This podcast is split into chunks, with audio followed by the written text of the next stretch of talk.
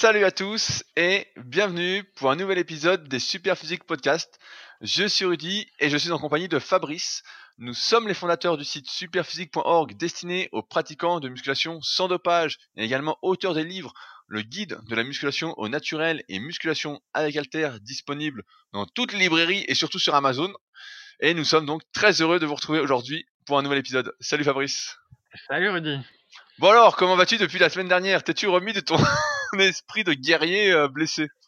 Eh, non, non, non, bah, j'ai toujours la tendine. ça va prendre, euh, ça va prendre un petit peu de temps. Bah, surtout que dès que je m'entraîne, même si je force pas dessus, hein, parce que c'est, impossible maintenant, bah, je repars pour euh, un ou deux jours entre guillemets de, de, de douleur à gérer. Phase intensive. Voilà, donc bon, ça va, ça va prendre un petit peu de temps. Et ce matin, justement, j'ai fait les cuisses et imagine que même au fente avec halter, en fait, le bras euh, sur lequel j'ai la tendinite, ça me tire un peu. Donc, tu vois, c'est pour te dire que c'est une grosse tendinite qui va demander euh, pas mal de temps à partir. Et donc, euh, bah voilà.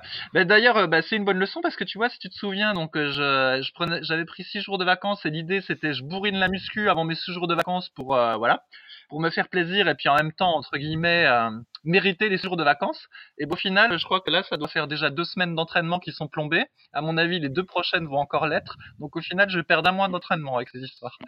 Comme quoi. Ben, ça, ça, valait, ça valait le coup de forcer comme un dingue. ça va On peut faire un petit point comme ça sur les tendinites parce que c'est vrai qu'on a un très très gros article et une grosse vidéo qu'on avait fait sur euh, comment guérir d'une tendinite, comment éviter les tendinites. Donc là, on a le premier point qui est de s'entraîner au-delà de ses capacités, de trop en faire et de trop forcer. Euh, mais surtout, ce qui peut nous intéresser de parler aujourd'hui, c'est euh, comment on fait pour guérir au mieux d'une tendinite. Donc là, je crois que tu as déjà repris un peu l'entraînement, tu disais? Ouais, bah en fait, en fait, j'essaye de mobiliser un petit peu l'épaule tous les jours mais bon, la mobilisation, elle est un peu difficile parce qu'en fait, il y a plein de positions qui sont douloureuses. En gros, je pense que j'ai une tendinite au, haut du tendon euh, bicipital, là, le truc hyper classique. Donc du coup, je peux pas euh, lever le bras en position élévation latérale, puis je peux pas faire des mouvements de rotation externe. Enfin bon, tu vois un peu euh, l'idée.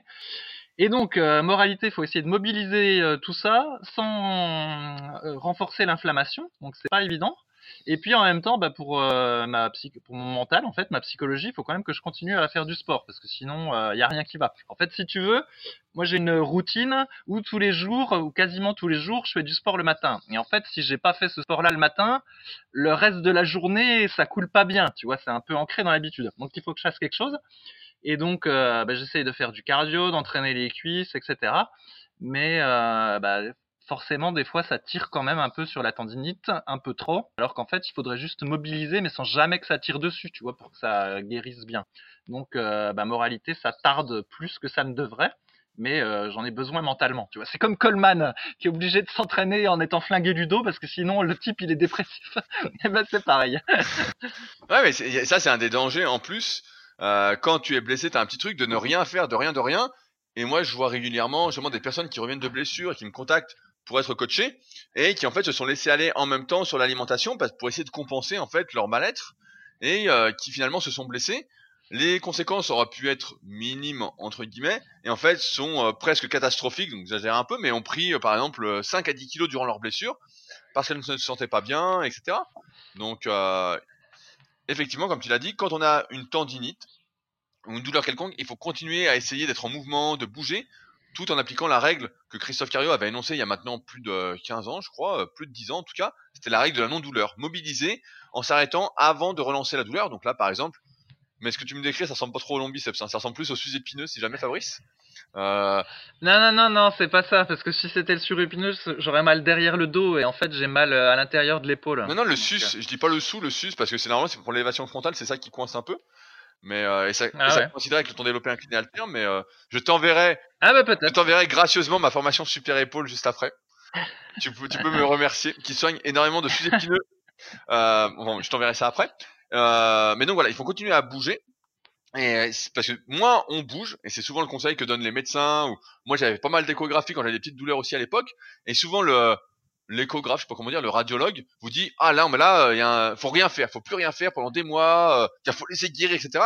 Et souvent, ce qui se passe, c'est que le repos total ne guérit pas. Effectivement, il y a une phase qu'on va dire inflammatoire pour simplifier, euh, qui dure quelques jours, euh, mais passer ce délai qui prend en général pas plus d'une semaine, si c'est voilà une tendinite, entre guillemets, parce que le mot tendinite a été revisité euh, depuis, euh, eh ben, il faut se remettre en mouvement légèrement parce que notre tendon est toujours en train de s'adapter, s'adapter, s'adapter, et que donc si on fait rien, il y a comme un risque, pareil, je simplifie, d'encrassement, et donc on n'en guérit jamais, et ce qui peut arriver à des tendinites qui durent très très longtemps. Moi, je me souviens que je m'étais fait mal euh, il y a des années au triceps quand je m'entraînais encore chez mes parents, et euh, je m'étais fait un petit truc au triceps, et euh, j'avais attendu de plus avoir mal, plus avoir mal, et j'avais toujours un petit truc, un petit truc. Au final, j'avais attendu trois mois avant de refaire les triceps, donc avant de refaire des développés aussi.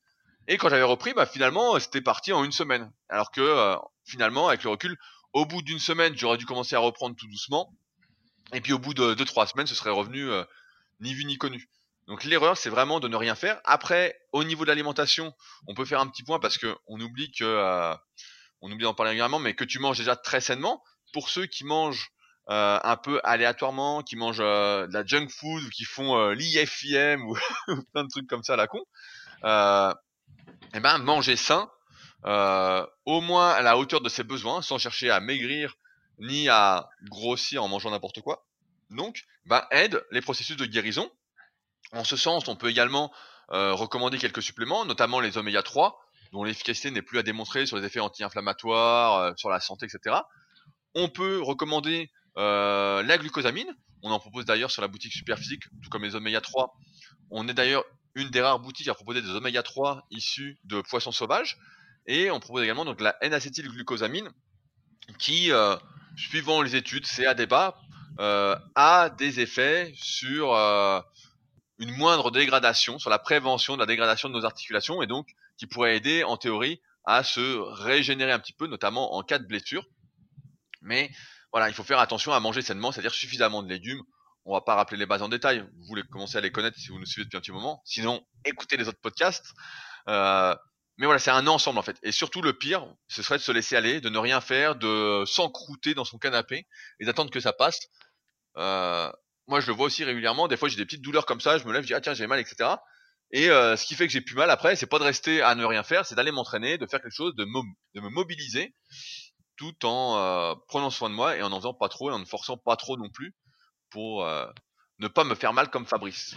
Ouais, tiens, mais en fait, ça a un peu changé cette histoire de prendre du repos dès qu'on a euh, un petit problème. Effectivement, je me souviens que dans les années 80 ou 90, dès que quelqu'un a mal au dos, il allait voir le médecin, puis en gros, il lui prescrivait un espèce de corset, là, je me souviens plus comment ça s'appelle, une grosse ceinture, et il lui disait surtout ne fais plus rien, reste au lit, etc., le temps que ça guérisse.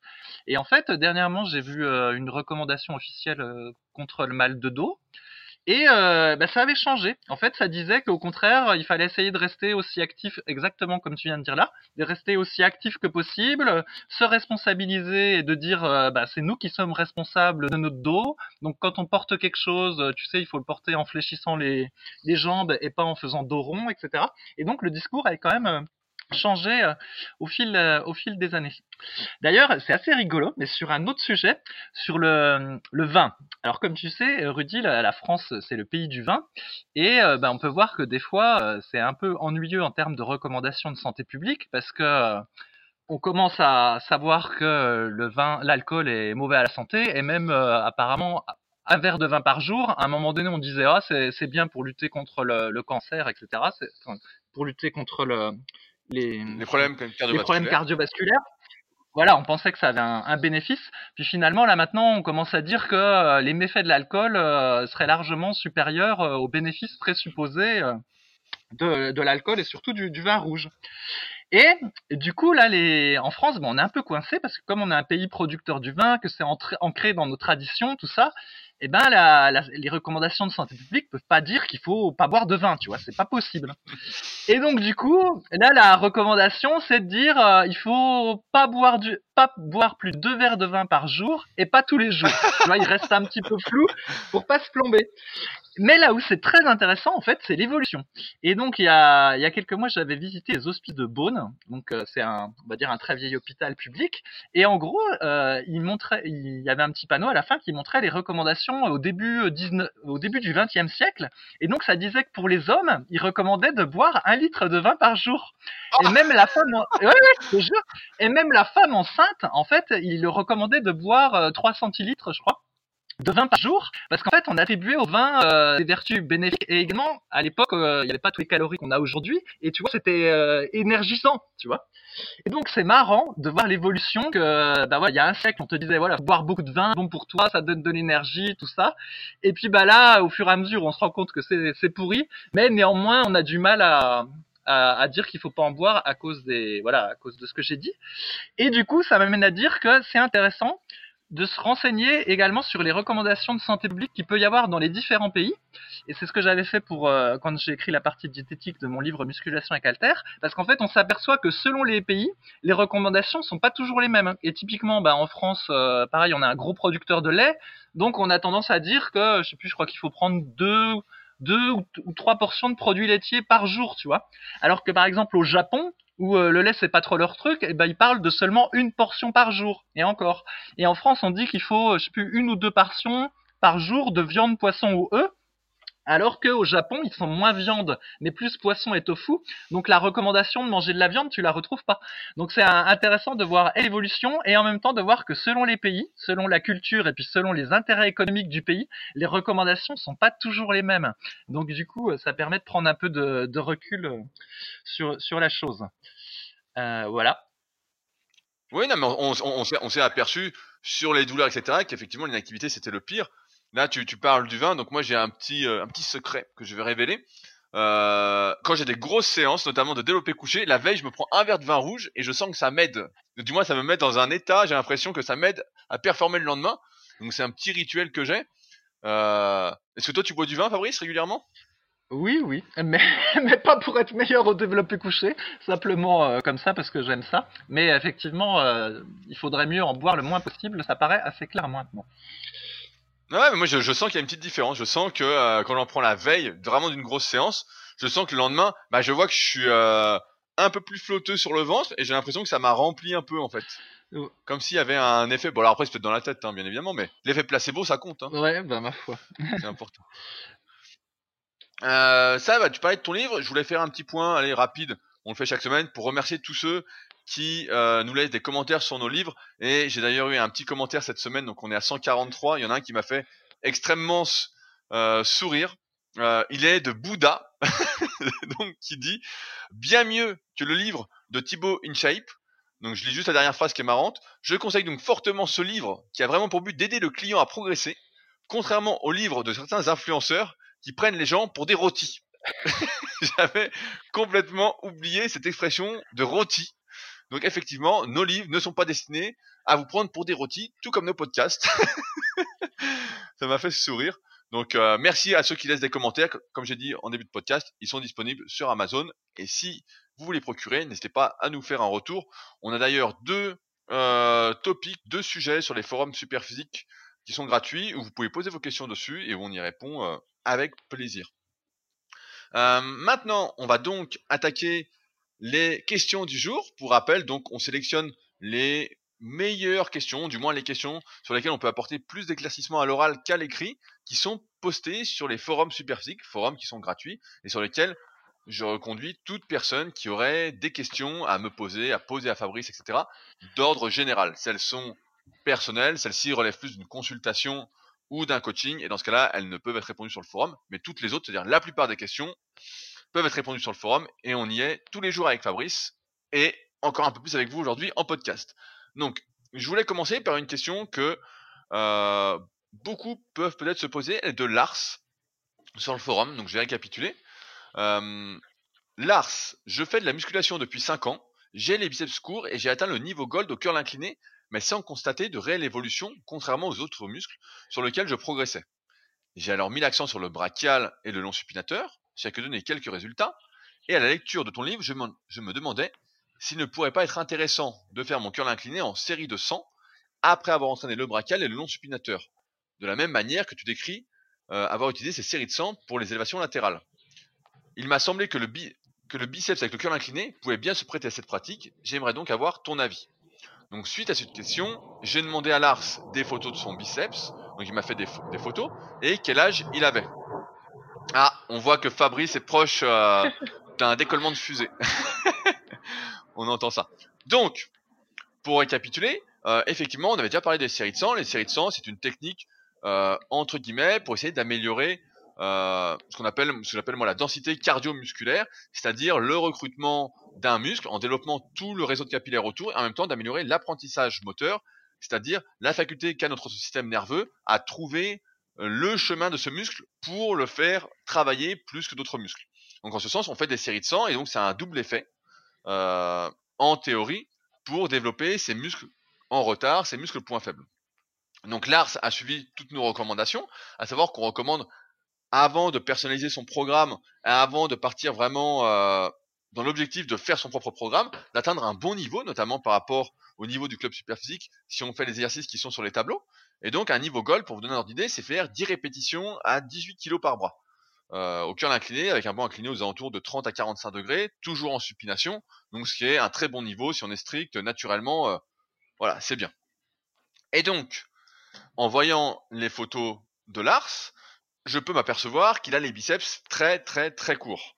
Euh, j'avais, j'ai rarement vu des biceps aussi courts, bien que j'en vois, j'en ai vu un, euh, j'avais jamais fait gaffe à mon élève Dorian que j'avais mis euh, dans le tome 2 de la méthode superphysique pour ceux qui l'ont en analyse euh, morpho-anatomique, a les biceps vraiment méga méga courts, mais en fait Lars a vraiment des biceps très courts. Et quand on est dans ce cas-là, comme on l'avait décrit dans l'article Super biceps sur superphysique.org donc, euh, eh ben il vaut mieux mettre l'accent sur le travail du brachial antérieur et du long supinateur.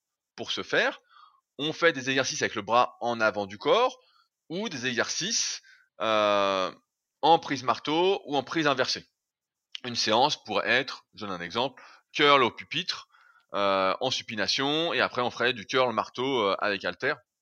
Un exemple très basique euh, qui a déjà fait ses preuves, qui serait très basique et nickel. Voilà. Maintenant, la question qui se pose vraiment, c'est est-ce qu'il y a un intérêt, lorsqu'on a les biceps très très courts et qu'on a 30 ans, à essayer d'améliorer le recrutement de ces biceps en faisant des séries de 100 Mon expérience m'amène à penser, donc euh, ça va faire 13 ans que je coach, donc je commence à avoir un peu de recul là-dessus, que euh, si on a déjà 30 ans, qu'on a déjà donc passé les années où on apprenait le plus facilement, c'est-à-dire les années où on apprenait le plus facilement des habiletés sportives, à recruter des muscles, etc., que les séries de sang ne me paraissent pas être la meilleure solution et que leur efficacité serait quand même assez réduite en termes d'apprentissage moteur. À la place, je conseillerais, si vraiment on veut essayer de rattraper son point faible biceps dans ce cas-là, de mettre de l'électrostimulation à faible intensité. J'ai d'ailleurs fait un article sur l'électrostimulation il n'y a pas longtemps sur mon site, qui est disponible directement sur la page d'accueil de rudicoya.com tout en bas, si on a que ça intéresse d'aller voir mais le mettre à faible intensité, un peu tous les jours, etc.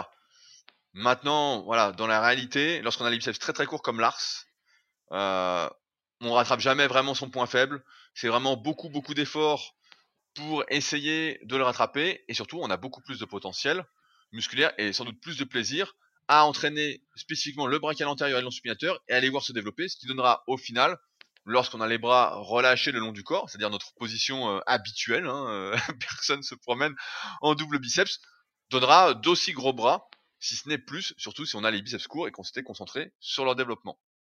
Fabrice, toi qui as les biceps courts, est-ce que tu veux rajouter un petit mot là-dessus? Est-ce que tu veux faire des séries de 100 ouais, déjà, j'ai l'impression qu'il y a beaucoup de gens qui pensent que les, séries euh, hyper longues comme ça, c'est un genre de panacée parce qu'ils ont vu les bons résultats que tu as eu avec sur les épaules. Mais déjà, je suis pas sûr qu'en dehors des élévations latérales ou de l'oiseau, ce soit si pertinent que ça de faire des séries de 100. Là, par exemple, des séries de 100 au curl incliné, déjà, ça veut dire que du coup, peut-être que pendant 3 ou 4 minutes, il va être dans une position avec l'épaule qui tire un peu en arrière. Ça veut dire que, euh, comment le, coude va être mobilisé aussi euh, des tas de répétitions pendant longtemps. Donc au final, je sais même pas si c'est très bon en termes de comment dire prévention, enfin d'éviter de, se blesser. Tu vois, je suis pas sûr que ce soit une position où on ait envie de rester euh, trop longtemps. Le curl incliné. Et puis avant de faire des séries de 100 aussi, tout simplement, on peut allonger la, ces répétitions, c'est-à-dire plutôt que de faire quatre séries de 8 à 12, ce qu'on recommande d'ailleurs normalement pas trop hein, au curl incliné, on peut déjà monter en faisant euh, 4 séries de 15 ou 4 séries de 20, sans agir jusqu'à 100. Normalement, ça, peut favoriser, je pense, euh, un, certain apprentissage euh, moteur, plus la, la, congestion, la sensation, etc., sans tomber dans, dans, les extrêmes. Et puis sinon, après, oui, comme tu l'as dit, euh, je pense qu'il est déjà assez, il est est déjà assez fort, Lars. Et à mon avis, il devrait plutôt maintenant se concentrer sur le brachial plutôt que s'échiner trop à, sur le curl incliné parce qu'il risque de se blesser plus qu'autre chose. Et puis ce sera probablement moins gratifiant pour lui que de d'essayer de développer son brachial antérieur pour lequel ben il est probablement fait. Vu qu'en général quand on a le biceps brachial court, on a très souvent le brachial antérieur long et donc du coup euh, on est plutôt bon au cœur du pupitre et au mouvement prise marteau. Ouais, et d'ailleurs j'ai rarement vu euh, un biceps court, un brachial court et un long supinateur court sur la même personne. Hein. je crois pas que j'ai vu. Là, ce serait le jackpot. Là, franchement, euh, vous auriez vraiment euh, eu un, coup de malchance. Mais j'ai rarement vu. Souvent, voilà, on a au moins deux des trois qui sont longs. moi, on peut voir, par exemple, si vous regardez mes bras, que j'ai le biceps long, le brachial plutôt long et le long supinateur qui est court. mais souvent, voilà, les combinaisons qu'on a, c'est long supinateur et brachial long ou biceps et brachial long. On a rarement biceps et long supinateur long. Mais si ça arrive, en général, c'est qu'on est vraiment très très doué pour les bras. Ça arrive, on le voit chez beaucoup de professionnels euh, culturiste professionnel. Mais sinon, effectivement, on a rarement tout de long, sauf si on est très très doué, mais ce n'est pas le cas de la majorité, euh, malheureusement. Euh, on va faire une petite question cardio, Fabrice, parce que c'est toi maintenant le spécialiste du cardio, et cette question m'a fait penser à toi. Cette question est de Tom Lee. bonjour, j'intègre depuis peu une séance de HIT au rameur à la fin de quelques-unes de mes séances.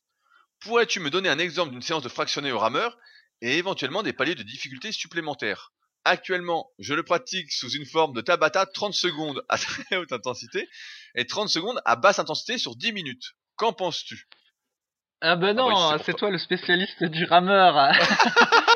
je suis sûr que tu as fait de la fourberie à la Arnold Schwarzenegger. Tu fais croire que c'est pour moi, tout en sachant très bien que je vais te repasser la main pour pouvoir te glorifier. C'est ça.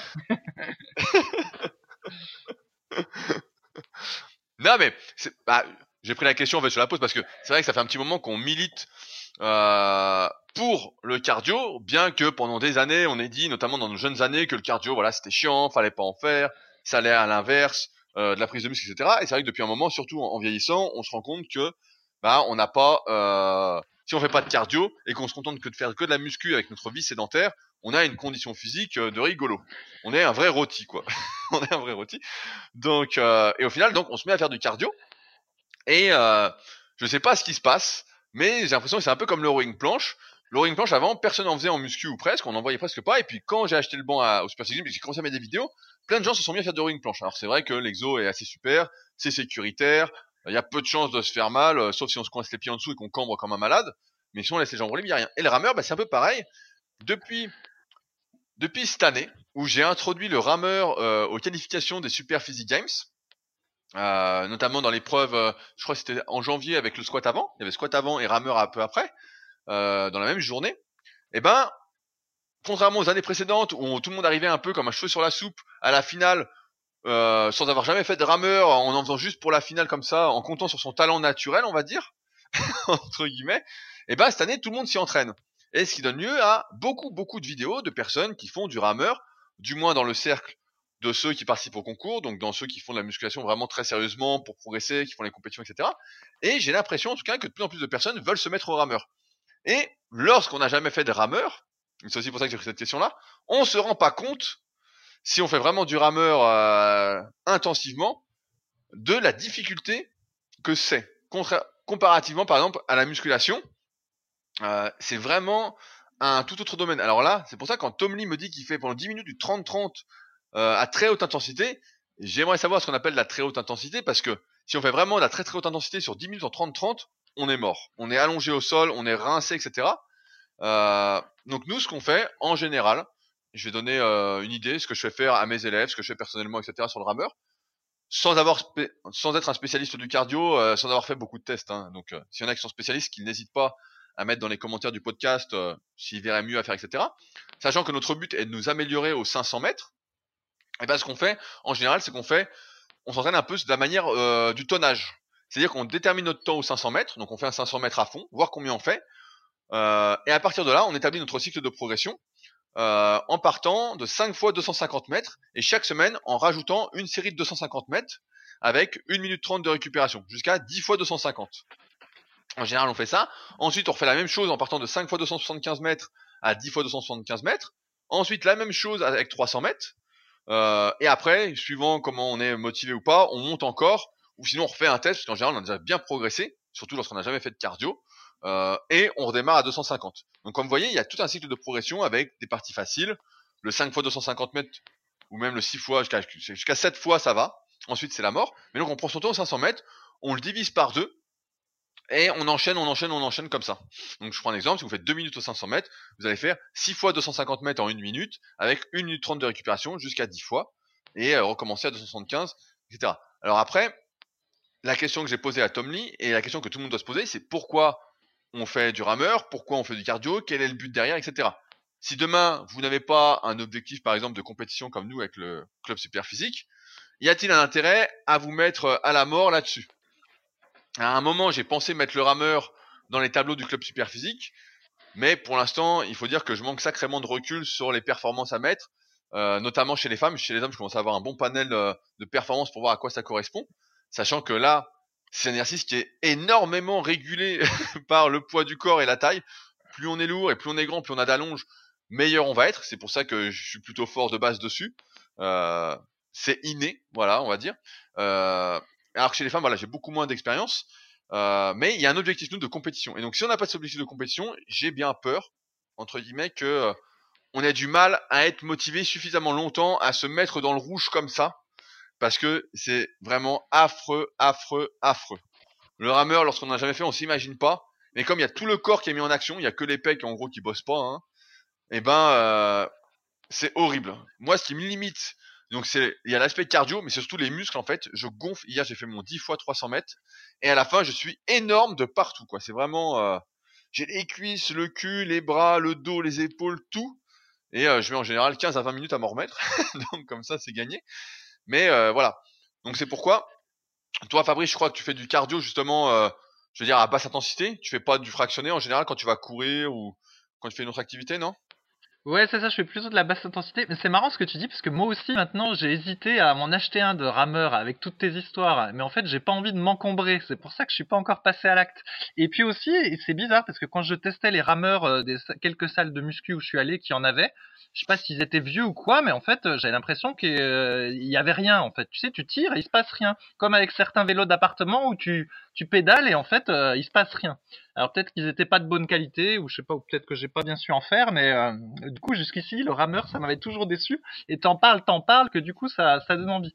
Et sinon oui, en termes de cardio, donc euh, en général moi ce que je recommande c'est trois séances de muscu puis une séance de cardio euh, cool, donc 45 minutes d'effort parce que voilà c'est plus facile au niveau psychologique, ça change de la muscu et effectivement on sait que le fractionné par exemple en course à pied, c'est euh, vraiment ce qu'il y a de plus efficace pour développer la VO2 max, tout ça, mais euh, bah faut le dire, c'est un peu, c'est quand même difficile. C'est quand même difficile à gérer, surtout quand on s'entraîne tout seul. Euh, des fois, il y a, des athlètes qui font de la course de fond ou du demi-fond qui font du fractionné, mais ça va être des tours autour d'un stade avec un entraîneur, etc c'est comment c'est quelque chose d'un peu différent que quand tu cours à côté de chez toi où euh, il faut que tu gères ton fractionné tout seul. Et en tout cas moi j'ai pas la le mental suffisant pour faire du fractionné chaque fois que je vais courir. Donc je préfère courir euh, un peu à la cool tu vois. J'ai mon petit parcours euh, des fois je change. Et puis en gros je sais que je le fais en 45 minutes je mets ma musique et puis voilà je suis content en gros c'est ça ouais bah, bah, bah, bah c'est pour pour ça que je disais ça parce que le fractionné en général, c'est un entraînement assez, c'est, assez violent, surtout si on le fait vraiment en se mettant dedans. Et donc, s'il n'y a pas d'objectif au bout, je pense pas qu'on tienne bien longtemps. Euh, euh, après, on pourrait dire, voilà, je le fais pour ma santé, etc. Sauf que les efforts de haute intensité, on sait que la base pour la santé, c'est l'endurance fondamentale, ce que tu fais en gros. Voilà, euh, faire tourner le cœur euh, suffisamment longtemps à un rythme moyen. Et c'est pas de le faire monter, descendre, monter, monter, descendre. Cette semaine, j'ai testé. Bah, j'ai ma montre qui déconne, donc j'ai pas pu le faire sur le rameur. Je voulais tester. J'ai une ceinture cardio. Euh, et j'ai testé sur l'ergomètre, donc sur le truc de kayak, pour voir à combien je montais à la fin. Et euh, donc j'ai vu je montais à 174, tu vois. Donc euh, s'il y en a qui s'y connaissent, ils verront ce que ça donne. Mais j'étais pas encore à fond, et donc je pense que sur le rameur, on monte encore plus haut, quoi. Je pense que vraiment sur le rameur, euh, et c'est con, bah ma montre déconne, donc faut que j'en rachète une, mais ça coûte un bras toutes ces montres, donc euh, ça attendra. Mais voilà, on sait que le fractionné, c'est vraiment plus dans un aspect sportif euh, de compétition ou euh, mais sinon c'est rare qu'on tienne. Hein. Là, franchement, j'en parlais bah tiens avec euh, mon élève Steph T, le consommateur avéré du super viril avec efficacité. Donc le super viril, pour ceux qui savent pas, c'est un complément qu'on vend sur, euh, qu'on propose sur la boutique Super Physique, destiné à améliorer euh, l'érection. Et la libido. Euh, donc euh, ça peut vous faire sourire et la libido, donc ça peut faire sourire, mais euh, certains ressentent des effets, dont notamment ce Steph T. Et justement, il fait le rameur aussi, vu qu'il fait les Super Physique Games en catégorie espoir. Et euh, il me disait en rigolant, il me dit euh, sur le commentaire du rameur, il me disait faut vraiment être con comme une bite pour faire du rameur comme ça quoi. Et là raison, j'étais sur le rameur hier et c'est ce que je me disais, je disais putain mais faut vraiment être con pour forcer autant. J'ai d'ailleurs filmé ma dernière série, mais quand je regarde la vidéo, j'ai pas l'impression que ce soit si dur en fait. Et pourtant euh, j'étais euh, vraiment allongé après. Mais tout ça pour dire voilà, il faut commencer par se mettre à faire un peu de cardio et ensuite se fixer des objectifs. C'est ça, c'est euh, quel est l'objectif de faire du rameur à haute intensité, qu'est-ce qu'on veut faire derrière, est-ce qu'on veut faire un temps, est-ce qu'on veut faire quelque chose? Euh, derrière chaque chose, il faut qu'il y ait un objectif concret, un objectif chiffré, et que ça nous parle à nous. Sinon, bah, on tient pas très longtemps. Euh, C'est comme ceux qui font de la muscu, qui débutent, qui disent moi je veux être musclé. Oui, mais euh, oui, qui veulent faire un objectif qui est vraiment beaucoup trop long, ils veulent faire 200 développés couchés alors qu'ils font 10 à 20. Bon bah ils tiennent pas. Il faut euh, des objectifs réalistes. Et d'ailleurs, j'ai lu un truc. euh, J'en ai pas encore parlé dans le livre qui s'appelle Les secrets de vos super pouvoirs, qui explique dedans euh, comment se fixer des objectifs euh, accessibles et motivants. Non. Il parle de la règle des 4%. Est-ce que tu connais cette règle, Fabrice? Eh ben, ça dit en gros que, imagine que euh, tu fais, euh, je sais pas, une connerie, euh, tu fais euh, 10 à 100 euh, au développé couché, et puis tu fais ton cycle de progression, nanana, et puis à un moment, bah, tu coinces, et donc tu redémarres par exemple à 10 à euh, 90 kilos, et souvent, ce qui se passe, moi je vois avec mes élèves, tu as dû le vivre, et bah euh, t'es à 90, tu te fais chier, c'est même un peu dur, tu dis oh putain, euh, t'es pas motivé en fait, t'es pas dedans. Alors que si t'avais mis 10 à 96, bah t'aurais été motivé, mais ça aurait pas suffisamment reposé. D'où l'intérêt de bien comprendre, intégrer la logique des cycles de progression. Et par contre, si à la fin de ton cycle tu vises 10 à, 10 à 104, tu vois dès le début tu planifies jusqu'à 10 à 104, tu vas être suffisamment motivé euh, parce que tu vas sentir que c'est accessible pour toi, c'est 4 kilos, c'est 4%, donc c'est possible. Ça va le faire en fait. Et que si tu vises par exemple 6 ou 10%, c'est trop éloigné et tu n'y arrives pas. Et si tu vises moins que 4%, bah souvent t'es pas assez motivé euh, pour te mettre vraiment dedans et faire l'objectif. Donc c'est cette règle de 4% qui est aussi valable dans, dans l'entrepreneuriat ou quoi. Et euh, je trouvais ça assez euh, assez véridique en fait. C'est vrai que 4%, euh, t'es motivé. Tu te dis ah oui 4%. Alors après plus tu montes en niveau, euh, plus c'est compliqué, mais euh, ça me paraissait pas mal. Ce 4%. T'es pas convaincu du 4% Fabrice? 4%. de- Bah non, je suis pas convaincu. 4% sur combien de temps? De qui? De quoi? Alors si t'apprends une langue étrangère, ça veut dire quoi 4% Mais Je sais pas, mais imagine euh, tu connais parce que 100 ça- mots, c'est-à-dire que tu en connais 4 de plus le lendemain? Ouais, ouais, bon.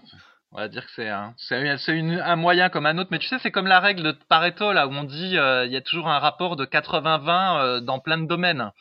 Et, euh, mais bon, voilà, c'est des chiffres qu'on sort comme ça pour faire joli, mais ils sont pas si significatifs que ça, quoi. C'est l'ordre de grandeur. Là, ce qu'on comprend en fait de ton livre, c'est qu'il faut se donner un objectif qui soit euh, motivant, mais en même temps euh, réaliste.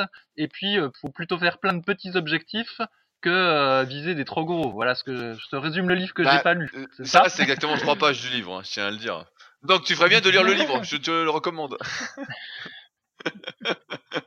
qu'il est, qu'il est, Et moi, de- mon objectif, c'est de pouvoir faire de la musculation le plus longtemps possible. Alors, comment tu gères les 4% là-dedans hein Explique-moi, Rudy.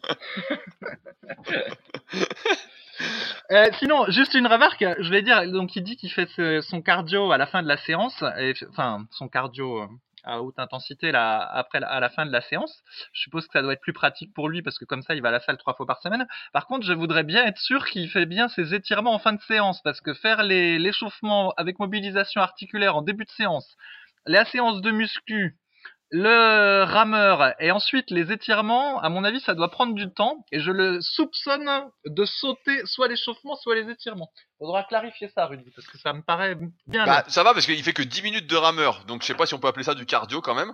10 minutes de rameur, hein. c'est euh, la méthode Tabata qu'on avait décriée un petit peu dans des précédents podcasts en disant que ça valait pas une vraie séance de cardio. Pour donner un ordre d'idée, et c'est très juste ce que tu dis, c'est que quand je fais mes séances de rameur, donc ça dure entre euh, 30 minutes et euh, 50 minutes, en gros, voilà. Hier, ça a duré 50 minutes. À la fin de ma séance de muscu, euh, bah c'est vrai qu'à la fin, euh, putain, pour faire les étirements, t'es quand même, euh, t'as envie de rentrer chez toi et de dormir, quoi. Donc, je m'allonge 10 minutes ou 15 minutes, j'attends de récupérer, et ensuite seulement je m'étire. Mais après, moi, j'ai le cas. Je me suis organisé pour, mais c'est une séance qui dure 3 heures en fait. Voilà. La réalité, c'est que t'as passé 3 heures à la salle. Donc, euh, faut avoir le temps. Mais euh, sinon, moi, j'ai pas mal de mecs justement maintenant qui commencent à faire leur rameur euh, en dehors des séances de muscu parce qu'effectivement, ça prend 30 à 45 minutes, à 50 minutes, et qu'en fin de séance, ils ont plus envie de le faire. euh, ils savent qu'ils vont finir morts et puis ils ont pas le temps. Donc, euh, effectivement, le mieux. Et là, on parle du rameur. Tu pensais acheter un rameur, mais un rameur, c'est pas très cher. Nous, on a des concepts 2 donc qui sont les rameurs les plus répandus en France. Il y a même des compétitions de rameurs comme ça, des championnats de France de rameurs que je voulais faire cette année, mais que j'ai oublié. J'ai oublié de m'inscrire à la date, donc euh, ce sera pour l'année prochaine. Et euh, donc concept 2 et d'occasion, t'en trouves parce que là je viens d'en racheter un pour la salle. T'en trouves dans autour de 500 euros, si jamais. Ouais, ouais, mais bon, en fait, si tu veux, moi j'aime bien un peu l'entraînement minimaliste et pas m'encombrer. Déjà, euh, tu- ah bah tiens, je continue mes petits tests d'occlusion quand même, parce que j'ai refait deux séances de biceps avec l'occlusion. Mais je pense pas que je vais tenir trop longtemps. Alors déjà, c'est vrai que ça, c'est quand même, c'est quand même vachement douloureux. Hein. T'as le bras qui change de couleur. Alors comme je sais jamais si euh, je serre trop ou pas assez, parce que personne me l'a dit, bah je serre le plus que je peux. Et en fait, ça fait un mini garrot et euh, vraiment le bras change de couleur. Hein. Il rougit au fur et à mesure des, des, des séries. Et en plus, ça me fait mal de chien. Mais surtout, mettre les, mettre les, les sangles d'occlusion, c'est super chiant. Parce qu'en fait, faut les desserrer, il faut la, la mettre, et puis après, faut la serrer comme tu peux avec l'autre bras, tu vois. Et pendant que tu la serres, et ben du coup, elle se déplace, donc du coup, tu te retrouves à avoir, euh, comment ça s'appelle, le clip qui est placé au mauvais endroit, enfin bref. Et moralité, ça prend 5 minutes à mettre. Et ça m'ennuie en fait, parce que moi j'aime bien quand la séance elle est, elle est fluide, tu vois que ça coule, que tout est chronométré, etc. Et donc euh, ça m'ennuie en fait parce que ça complique. Et j'aime pas quand ça complique. Et l'avantage des, des sports de cardio, que je, enfin des, du cardio que je fais d'habitude avec ma corde à sauter, bah, c'est que la corde à sauter, tu vois, ça prend pas de place. La course à pied, tu mets tes chaussures, tu vas courir. Euh, même la natation, hop, tu mets ton maillot de bain et puis tu vas nager euh, dans le lac à côté de chez moi quand il est à la bonne température. Donc tout ça c'est simple. Et là ton ton rameur, et ben voilà, ça va m'occuper la moitié d'une pièce. euh, tu vois, tout de suite ça fait euh, Non, non, il se met, il se met, il se met en l'air, il se redresse. Ça fait- Donc, en fait, il prend pas ça de fait place. des complications. Mais non, ça prend pas de place du tout. Il, il se met, euh, euh, comment, verticalement quand tu le ranges en Ah. fait. Donc, euh, il prend pas de place du tout. mais ça, ça fait pas guerrier minimaliste. Allez Me guerrier minimaliste avec ton occlusion là et tes petites sangles. Tu dois être belle à, tu dois être belle à voir. Hein. oh putain. Oh, le minimalisme. Non. Bah, hey, j'ai un conseil pour toi. Comme on en parlé la semaine dernière, je te conseille de n'avoir qu'un seul alter. Là, ce sera vraiment du minimalisme et puis euh, d'essayer de te maintenir avec un seul alter et 15 minutes d'entraînement par jour parce qu'il faut que tu sois minimaliste hein, et tu verrais un maximum de résultats. Là, c'est extrémiste, c'est pas minimaliste. Allez, passe à la question suivante. Alors, c'est une question de Rafiki. Donc Rafiki en hommage à ceux qui euh, ont de la culture euh, au roi lion, euh, qui pose une question sur les rappels. Une séance de rappel avec un ou des exercices différents de ceux de la séance principale. Va-t-elle permettre de progresser plus vite sur les exercices de la séance principale? Et sinon, quel est l'intérêt de faire une séance de rappel? Je te laisse la parole. Euh, bah, en, fait, alors en, fait, je crois que nous, on n'est pas trop pour les séances de rappel, Rudy. Alors, euh, tu me confirmeras, mais en fait, donc nous, euh, on a nos, nos programmes euh, classiques hein, qui sont dans, dans son livre ou sur Superphysique ou dans les miens, et en général, il n'y a pas de rappel. S'il y a un rappel, c'est un genre de rappel indirect. Par exemple, bah, si tu fais une séance pec biceps le lundi et que le vendredi tu fais dos épaule triceps, et bah du coup, tu as un rappel indirect des biceps lors de ta séance dos. De la même façon, voilà, si tu fais les triceps avec du développé couché euh, serré, dans une autre séance que celle de développé couché, bah, ça te fait un, petit rappel. Et en général, euh, nous, on préfère ces rappels-là. Après, euh, il y a aussi des programmes que Rudy avait fait qui sont pas mal, qui s'appellent Super Pec, Super Épaule, etc. sur le site, qui sont plutôt destinés aux pratiquants avancés, où là, eh ben, il y a deux séances par semaine pour un même muscle, avec souvent des exercices différents. Et on peut dire que c'est ce qui se rapproche le plus d'un rappel dans notre philosophie. En gros, c'est de traiter directement un muscle deux fois par semaine. Après, les rappels en tant que tels, euh, ben, nous, on n'est pas trop fan de. Enfin, j'espère que je parle pas en disant des bêtises par rapport à toi. On a, on a surtout l'impression que ça abîme la récupération pour pas grand chose. Donc, ben, en général, dans nos programmes, il n'y a pas de rappel autrement euh, que ceux que j'ai déjà dit. Voilà. Oui, bah effectivement, t'as bien résumé. Je, je savais qu'on était d'accord, Fabrice. Sinon, je t'aurais pas laissé la parole. Je t'aurais pas laissé dire n'importe quoi. Je ne suis pas Arnold, moi. je marchais sur des œufs, je me disais, oh là, si je dis pas ce qu'il faut, qu'est-ce qu'il va faire? Euh, oui, effectivement, on n'est pas trop pour les rappels dans le sens où, euh, comme on est pour planifier son entraînement, mettre des cycles de progression, etc. Bah en fait, c'est soit on fait une séance directe pour le muscle, euh, ou soit on fait deux séances directes, ou plus si c'est un point faible, en réorganisant son entraînement pour euh, que sa récupération de la récupération de ce muscle-là ne soit pas gênée par l'entraînement indirect, euh, comme Fabrice l'a cité, par exemple euh, en réduisant l'entraînement du dos, en le faisant léger, si on veut faire deux ou trois fois les biceps par semaine. Euh, après, si on fait deux, deux séances pour un même muscle, donc je vais reprendre l'exemple. Si vous êtes de niveau débutant, on conseille de faire les mêmes exercices parce que vous êtes encore dans une phase d'apprentissage des exercices euh, et vous allez beaucoup mieux progresser en les faisant plusieurs fois par semaine. Et au fur et à mesure, vous allez voir qu'en répétant deux fois les mêmes exercices par semaine, surtout si vous commencez à forcer, euh, eh ben, euh, vous allez être moins bon qu'en les faisant qu'une seule fois par semaine. Et à ce moment-là, pour vous en rendre vous pouvez faire le test. On reprend l'exemple des biceps. Vous faites du curl incliné, euh, je sais pas, le lundi, et puis vous en refaites le jeudi. Un coup, vous sautez la séance du jeudi et vous regardez ce qui se passe le lundi, si vous êtes plus fort ou pas.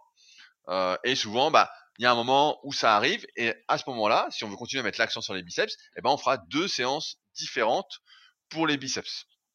Euh, après, la notion de rappel en elle-même, effectivement, on n'est pas pour. Il y a quelques auteurs qui disaient que faire des rappels, notamment la série de 100, euh, pouvait permettre d'améliorer la récupération entre les séances, de même que l'électrostimulation, etc. Mon expérience euh, m'a démontré tout l'inverse. L'expérience que j'ai accumulée euh, via les autres et les tests que j'ai pu faire m'a démontré tout l'inverse, que ça n'accélérait pas la récupération, mais que ça gardait, ça ralentissait la récupération et ça fatiguait le muscle euh, plutôt que de le faire récupérer. Même si aujourd'hui la mouvance est de faire de la récupération active, la récupération active, c'est peut-être pas de faire de l'entraînement localisé, même si c'est léger. Euh, c'est plus de se mouvoir, de bouger, de s'activer généralement que de s'activer localement, sauf si euh, on parle d'automassage et d'étirement léger. Dans ce cas-là, effectivement, ça ne peut que faire du bien. Mais à l'époque, par exemple, les séances de rappel, moi j'en faisais pas mal pour les bras. À chaque séance, je faisais un peu de bras léger, etc. Et ça me fatiguait plus qu'autre chose. Pareil pour l'électro, euh, quand on disait voilà, ça améliore la récupération. J'ai pas eu l'impression que ça m'améliorait la récupération de quoi que ce soit. Alors peut-être parce que je force trop, entre guillemets, c'est pas l'impression de trop forcer, mais en musculation. Mais j'ai pas ce truc-là. Donc l'intérêt d'un rappel, bah en fait on n'en voit euh, pas. Sauf si euh, on est, euh, ça peut se faire sur des exercices, j'y repense, ça peut se faire sur des exercices polyarticulaires si on désire progresser un peu plus rapidement sur eux. Mais dans ce cas-là, on fait les mêmes exercices pour améliorer sa technique. Je pense par exemple aux entraînements qui sont à la mode en ce moment, notamment dans le milieu du powerlifting, de l'hyperfréquence, même si ça a l'air de retomber un petit peu actuellement. Évidemment, toutes les modes finissent par retomber.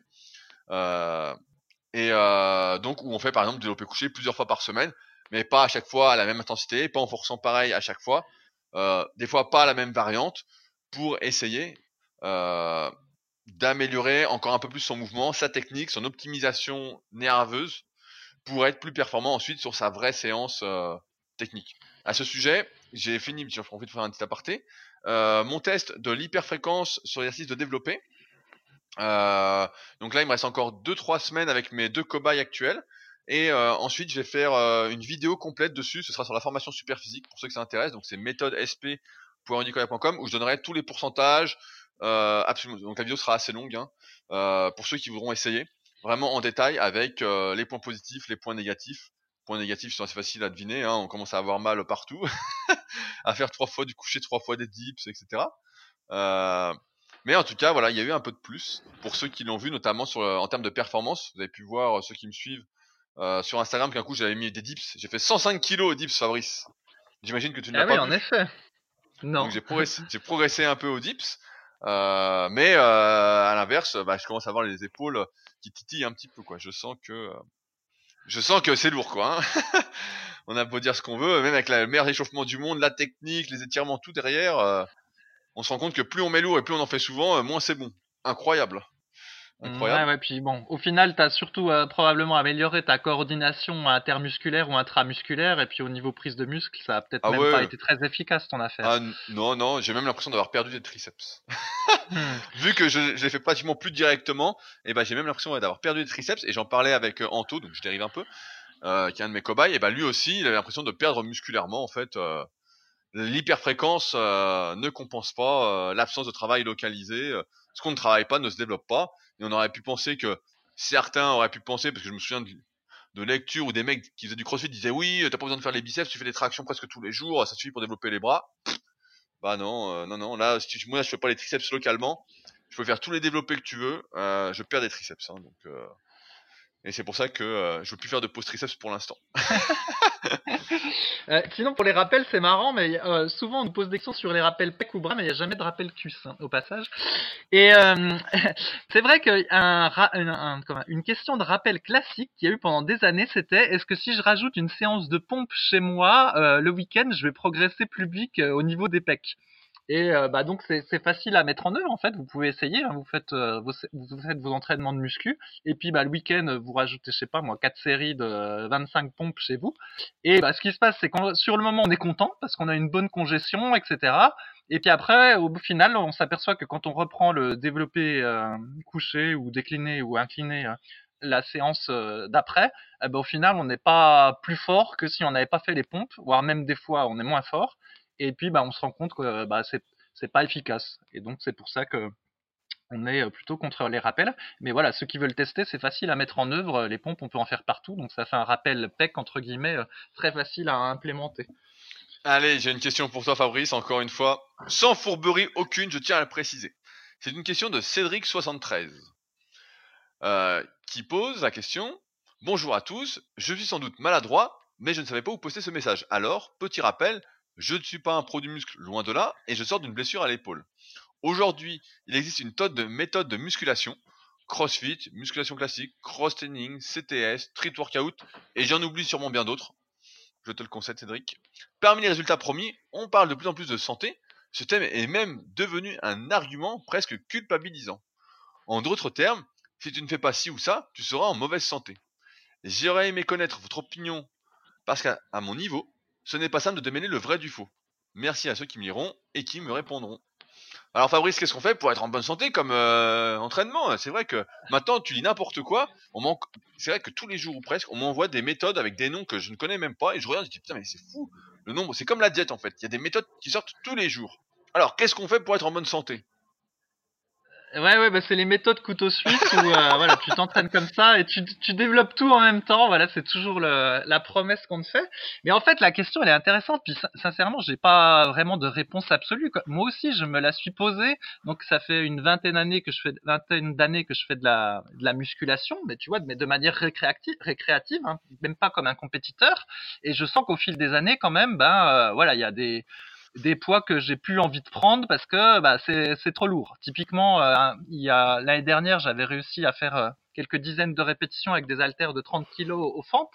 Et euh, Enguerrand, qui écoute ce podcast, du coup, euh, m'a challengé sur cette performance qui est pas extraordinaire, mais voilà, il l'a, il l'a fait et il m'a dit, euh, voilà, est-ce que tu, tu challenges, est-ce que tu fais plus? J'ai dit, bah non, je, je, je fais pas plus parce qu'en fait, si je, je fais plus avec des haltères plus lourds, en fait, je vais avoir mal aux genoux. En fait, tu vois, je vais me, je vais me casser de partout. C'est, c'est à un moment donné, c'est trop lourd pour moi et aussi pour mon âge. Et donc, effectivement, la musculation, euh, jusqu'à un certain point, c'est très bénéfique à la santé parce que c'est important de conserver, enfin, d'avoir une certaine masse euh, musculaire. En plus, ça densifie les, les os, de soulever des poids, tout ça. Donc, il y a plein d'aspects positifs. Mais euh, je pense qu'assez rapidement, et je vais être honnête là-dessus, je pense qu'assez rapidement, en fait, la musculation, les côtés négatifs deviennent prévalents. Dès qu'on commence à utiliser des poids euh, un petit peu lourds, eh ben, faut bien le dire, les articulations euh, morphent un peu. Même si, bah, nous, on préconise plutôt des séries, voilà, au moins de 8 répétitions, et pour les exercices d'isolation, des séries encore plus longues, en général d'au minimum 12 répétitions et ben quand même, euh, ça fait utiliser des poids. Donc je pense que les articulations prennent un peu, les tendons peuvent prendre un peu, et donc il y a un moment donné où la musculation devient un peu contre-productive pour être euh, en, en bonne santé, on va dire, du point de vue articulaire et tendineux. D'autre part, en plus, pour prendre du muscle, eh ben, il faut manger un petit peu plus. Et donc, quand on n'est pas encore trop musclé, on va dire, ça gêne pas trop. Mais quand on commence à avoir une certaine masse musculaire, ben, on a un métabolisme basal qui est euh, élevé de base. Plus, bah, il faut manger plus pour continuer à prendre du muscle. Et moralité, on mange beaucoup de calories par jour. Et tout ça, bah, ça fatigue l'organisme parce que bah, voilà, faut, digérer tout ça. Voilà, on va même aux toilettes plus fréquemment que si on mangeait moins. Donc euh, voilà, tout ça, ça fait une surcharge. Et donc, moralité, la muscu, à partir d'un certain niveau, qui est euh, pas hyper élevé, hein, je pense, sincèrement. Je pense que déjà, même le niveau gold, euh, à mon avis, maintenu très longtemps, je suis pas sûr que ce soit très bon pour les articulations ou la, santé, parce qu'il faut manger beaucoup pour maintenir ses muscles. Donc, euh, déjà, la muscu, c'est bien, mais pas, c'est pas une, panacée quand, on va trop loin. En plus, il faut donc combiner avec du cardio parce qu'on entraîne nos muscles mais pas du tout euh, le cœur. Donc ça veut dire qu'il faut euh, rajouter autre chose. Et là, c'est pareil. Ben, moi, j'ai vraiment réfléchi à la question. Si tu fais beaucoup course à pied, ben, comme t'es lourd à cause de la muscu, eh ben, tu finis par avoir mal aux chevilles et aux genoux. Donc du coup, il faut essayer de varier les activités cardio si t'en fais beaucoup entre le vélo, la course à pied, ben, éventuellement le rameur vu que Rudy est fan du rameur ou la natation. En gros, tout ça pour solliciter euh, les muscles, les articulations sous plein d'angles différents et favoriser une bonne mobilité tout en minimisant le stress sur l'articulation. Donc en gros, je dirais que pour être euh, en bonne santé, en fait, il faut un peu multiplier les activités euh, variées et, euh, éviter de trop surcharger l'organisme d'une façon ou d'une autre. Et donc, euh, c'est un peu contraire avec le fait d'être très très bon euh, en muscu, c'est-à-dire d'essayer d'obtenir la plus grosse masse musculaire possible ou d'être le plus fort possible. Et donc, rapport aux méthodes que l'on connaît, la CrossFit, etc., eh ben, je suis pas sûr qu'une méthode toute seule, en fait, puisse te permettre d'atteindre euh, l'excellence de la santé. Et, et voilà, donc moi-même je cherche en fait toujours euh, toujours la, la, bonne réponse à ce sujet. Très probablement pour comme mon, mon cas personnel, pour le moment je privilégie encore la, la, muscu en fait dans mon activité sportive. Donc en général je fais euh, trois séances de muscu par semaine, trois quatre on va dire, et puis euh, une, deux ou parfois trois de cardio aussi. Mais c'est toujours la muscu qui a la priorité. Mais au fil des années, et je pense, je sais pas, là j'ai 40 ans, on va dire, à mon avis, vers 45 ans, ça va être moitié-moitié. Et puis quand je serai à 50, je pense que je ferai plus que deux muscles dans la semaine. Et puis je ferai un petit peu plus de, de cardio en fait, parce que pour les articulations, pour euh, euh le comment dire, mon, corps, ce sera mieux. De la même façon, il est probable que donc là, je fais, je, je dois faire 83, 84 kilos. Au fur et à mesure que je vais prendre un peu d'âge, je vais descendre à 80. Et puis voilà, puis je me contenterai de 80 et de manger moins, euh, tout ça. Voilà, c'est la parce que la longévité euh, impose impose ça. Ouais, mais en, fait, je fais le point rapide, c'est que souvent on, pense à tort, et on, a, tous pensé à ça, que effectivement, si t'es plus fort, plus musclé, euh, t'es meilleur dans ton domaine, en fait, tu cherches vraiment l'excellence, bah ça va être de pair avec la santé. Or, là on parle de musculation, mais ça vaut pour tous les sports. Dès qu'on cherche à exceller dans un domaine et qu'on en fait plein, euh, parce qu'il faut en faire plein pour exceller, il faut être à fond, etc. Et bah, l'extrême est néfaste pour la santé. Donc en musculation, on se rend compte, avec les années, que lorsqu'on est extrême, qu'on cherche les performances à tout prix, etc., comme là je parlais des dips euh, hyper lourds, etc., on sent que, ben, à un moment, euh, c'est moins bon. Et on le sent au fil des années. Quand j'avais 20, 25 ans, je chantais rien du tout, rien. Et maintenant, comme avec ta blessure, on sent que dès qu'on sort, euh, on sort de, route, on fait une petite sortie de route, et bah on le paye tout de suite, on le sent. Moi je le sens pareil. Dès que je fais un truc un peu lourd, comme la fois tu vois, j'avais fait du soulevé de terre, bon, on en rigolait, mais voilà, j'étais remonté un peu lourd, euh, en série 10 à 160, et ben d'un coup tu dis putain une petite erreur et paf t'as mal au dos, tu dis bon j'en fais plus, et on voit donc au fil des années effectivement que cette recherche de toujours plus, toujours plus, toujours plus, elle n'est pas santé. Elle n'est pas santé et elle devient même contre-productive dans le sens où on comprend avec les années que cette course à la performance extrême, au physique extrême, plus musclé, plus musclé, plus musclé, en fait, n'a aucun sens si c'est pour n'être bien qu'à la salle à chaud et quand dehors on est un petit pépé, on a mal partout, on peut pas bouger, euh, ça n'a aucun sens. Et c'est pourquoi, effectivement, je pense qu'il existe une limite, mais une limite qui varie dans le temps et qui est propre à chacun. J'avais fait une énorme vidéo, pareil, dans la formation Super donc qui est toujours accessible. Hein. Pour ceux qui n'y sont pas, je vous invite vraiment à vous abonner. Il n'y a pas d'engagement, mais il y a vraiment beaucoup, beaucoup de vidéos sur des sujets euh, très intéressants.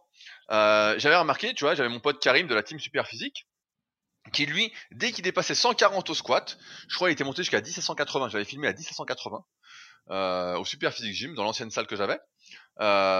Et bah dès qu'il est passé 140, à un moment il, allait se blesser en fait. C'était sûr, euh, il suffisait de compter un peu les semaines, entre 8 et 12 semaines après, il allait se blesser. Et à chaque fois qu'il est passé 140, il se blessait, il se blessait, il se blessait. Pareil pour Gilles de la team euh, Super Power, pareil, dès qu'il dépasse des poids, il se blesse, il se blesse. Bon après, il s'entraînait comme un con euh, tout le temps, il a tout le temps trop forcé. Donc maintenant il a mal partout. Mais on voit bien qu'il y a une sorte de limite au fil des années. Moi je sens par exemple que au coucher à 100 kg, bah voilà, il y a peu de chances que je me fasse mal. À 120, ça va encore. Là, à 130, je me suis entraîné lourd, ça va encore. Mais tu vois, la semaine dernière, j'en ai fait à 150. Je sens que ça fait pas du bien. Et ça provient de plusieurs faits. C'est un, la première chose, c'est que plus on a de déséquilibre à la base, comme personne est vraiment symétrique, etc., CF tome 1 de la méthode superphysique, et bah plus il y a de poids et plus les déséquilibres en fait se font sentir.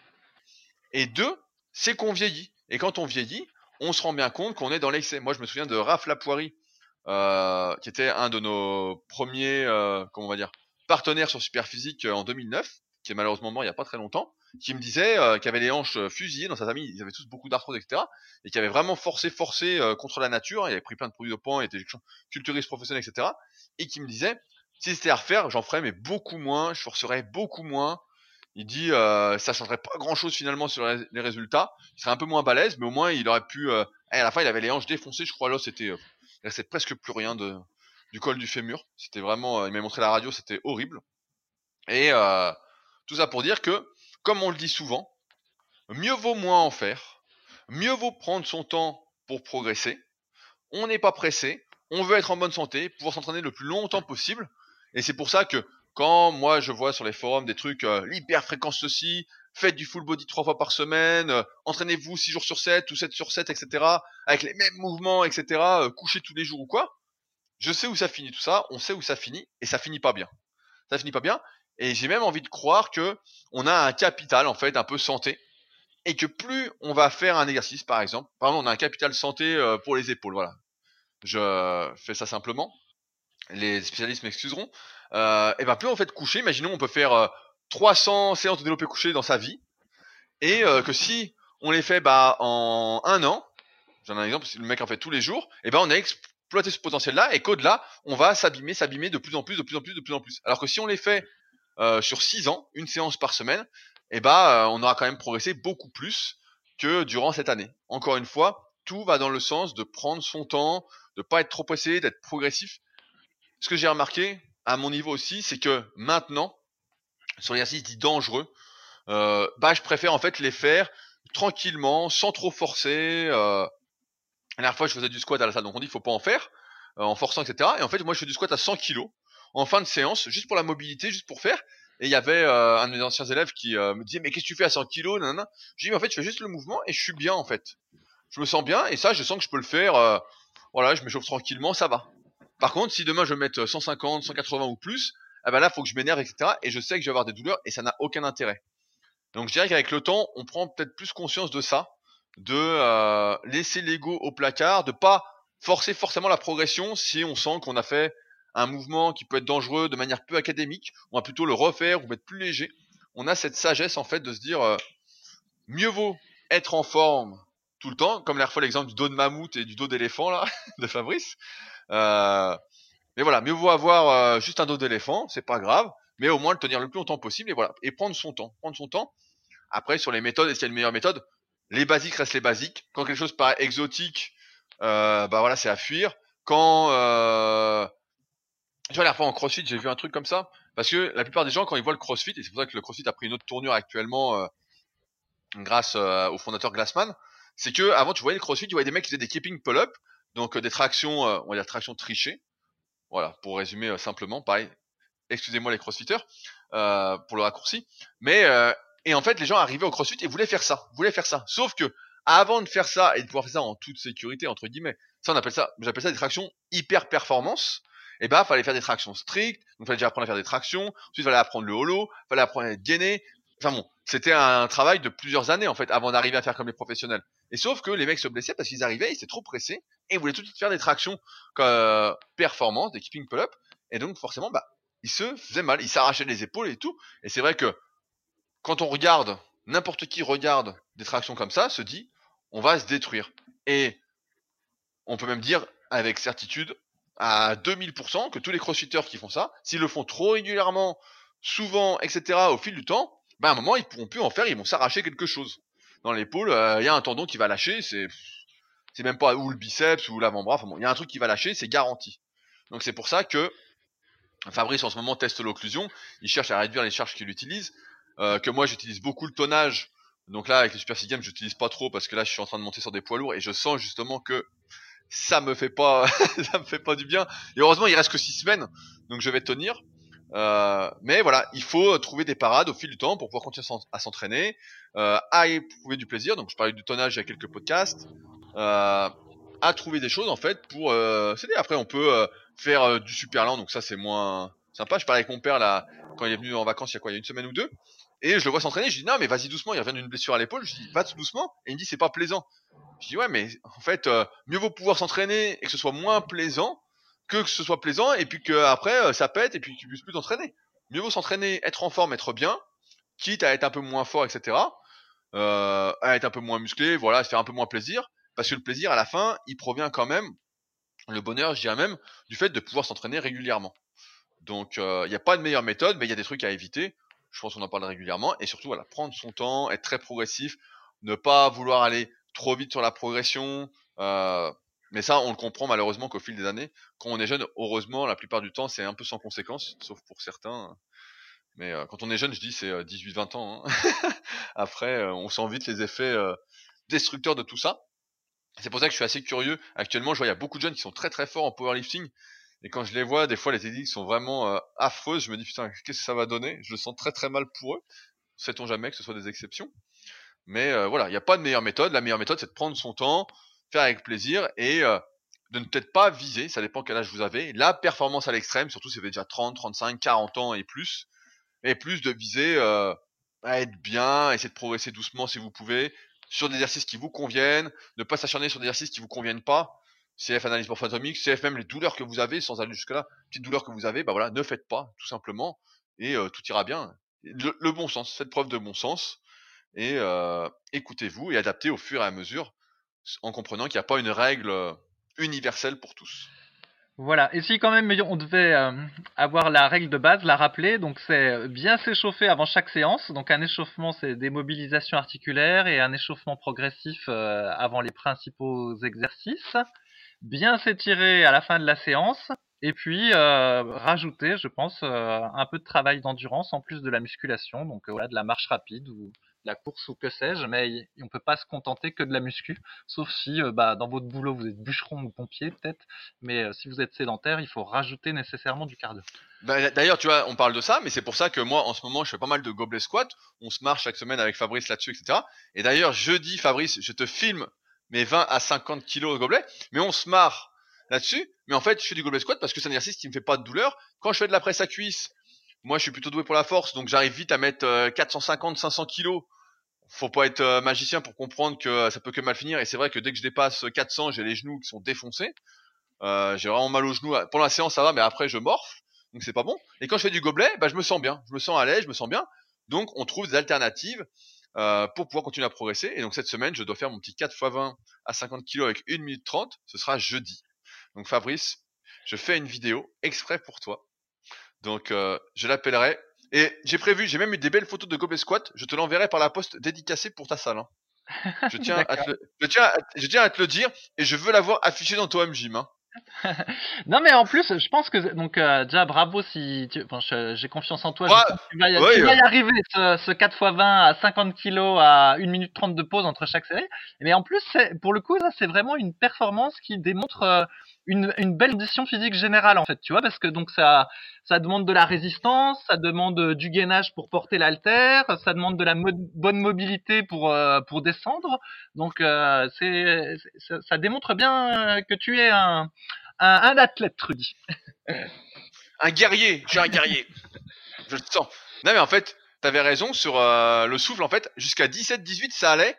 Et là 19 la semaine dernière, oh, le souffle, putain, j'étais rincé quoi.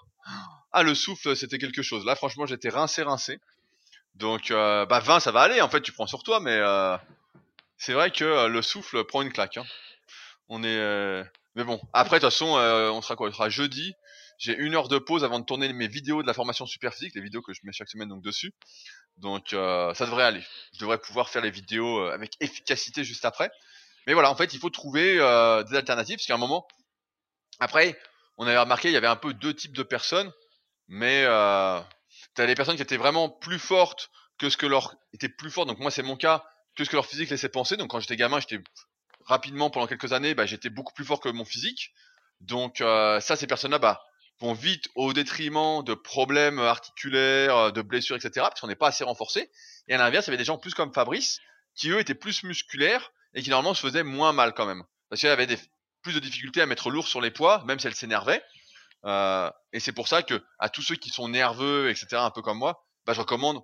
Je vois beaucoup en coaching des personnes comme ça, euh, et j'en vois même sur le club super physique. Je citerai pas leur nom, ils se reconnaîtront peut-être. Où en fait, il faut vraiment faire un gros gros travail musculaire de musculation en ralentissant peut-être un peu les gestes euh, avant de vouloir exploser pour se renforcer globalement. Sinon, ça finit par péter quoi. Sinon, si on force sans muscle, on finit par péter. Et c'est pour ça que quand on est vraiment nerveux et fait pour la force, il faut vraiment penser renforcement. Et euh, quand on est plus musculaire, j'ai envie de dire que toi Fabrice c'est plus musculaire. Pour preuve tes cuisses qui étaient énormes en faisant des séries de 10 à 100 au squat. Euh, et ben euh, dans ce cas-là on a moins de chances de se blesser. Mais après on est moins fort et finalement je pense que à terme c'est quand même euh, plus bénéfique. T'es plus fait pour durer que euh, que moi normalement. Ouais, ouais, ouais. Bah, malheureusement, c'est ça. il n'y a pas de il y a pas de justice et de mérite dans la vie.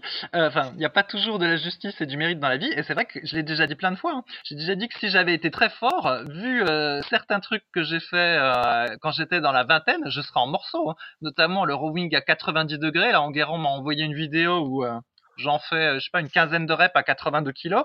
Et bon, je, suis gainé, mais le mouvement, tu vois, c'est c'est comme si je pagayais dans l'eau, tu vois. Il y a bien une je donne des grosses impulsions du dos et en fait euh, voilà je me suis pas fait mal parce que c'était pas très lourd en fait c'était lourd pour moi mais pas très lourd dans l'absolu heureusement et donc ça m'a protégé alors que ceux qui étaient forts hein, déjà dit dans plein de podcasts ceux qui étaient les plus forts en fait sur le, le forum à cette époque-là dans les années 2000 ils se sont tous blessés hein. ils ont des hernies discales des trucs comme ça c'est c'est terrible hein. c'est terrible ah non, non mais bah, je sais bien. Euh, moi, j'ai eu la chance d'être quand même suffisamment solide parce que j'en ai fait des merdes et tout. En faisant soulevé de terre à plus de 200, euh, en série de 10, etc. Du squat à 170 euh, en étant pas du tout fait pour et quoi. En forçant la descente, etc. Mais ouais, ouais, on en a vu plein se bousiller. Donc, et je pense que finalement, voilà, il faut faire gaffe. C'est pour ça des fois, je vois des mecs, j'exagère un petit peu, qui disent voilà, faut faire attention, ils vont tout doucement, ils font du super slow, des trucs, etc. Donc ça fait sourire mais finalement, quand les mecs ont atteint leur objectif physique, s'ils veulent juste se maintenir et être en bonne santé, c'est bien. Après, il faut avoir conscience que c'est pas les meilleures choses pour se développer.